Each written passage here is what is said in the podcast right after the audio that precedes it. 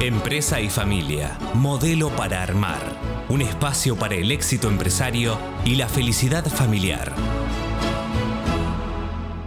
Hola, soy Leonardo Glickin y hoy nos vamos a preguntar, ¿para qué sirve un protocolo familiar? Seguramente si usted está relacionado con una pyme, ha escuchado hablar del protocolo familiar o protocolo empresario familiar. ¿Qué es exactamente? Es un acuerdo con valor moral y legal que permite a las actuales generaciones de una familia empresaria llegar a acuerdos duraderos en materia de estrategia de la empresa, pautas para la participación de los miembros de la familia, pautas de retribuciones para los socios, los directores, los gerentes y los miembros de la familia que se desempeñan en la empresa. Incorpora mecanismos para prevenir y resolver conflictos y abarca todo lo relacionado a la condición de dueños de la empresa, modos de ofrecer en venta las propias acciones, posibilidad de que ingresen nuevos socios no familiares, mayoría necesaria para vender la empresa y en general todo aquello que va a tener que ver con la propiedad, tanto de la participación societaria como de la propiedad de la empresa. No existen dos protocolos iguales de la misma manera que no existen dos familias iguales.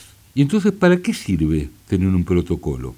Para evitar discusiones de temas que no fueron previstos, que cada parte defienda sus intereses sin tomar en cuenta que es más importante la unidad del conjunto que las reivindicaciones individuales. Esa es la manera como muchas veces se pierden las empresas. Cada uno cree que tiene razón y entonces recurren a un juez y quizás a los siete años cuando termina el juicio la empresa ya no existe o la familia quedó tan dañada que no se va a poder reencontrar. Pero yo diría que tan importante como tener un protocolo es hacer un protocolo. Fundamentalmente porque es un proceso dinámico, participativo, en el que cada miembro de la familia tiene la posibilidad de replantear aquellas cuestiones del pasado que no fueron adecuadamente resueltas y también aquellas cuestiones que le quitan el sueño respecto del futuro. El proceso de elaboración del protocolo permite instaurar un diálogo diferente y mejor, y esto significa mejorar las relaciones y en última instancia alinearse para enfrentar los desafíos de la empresa familiar.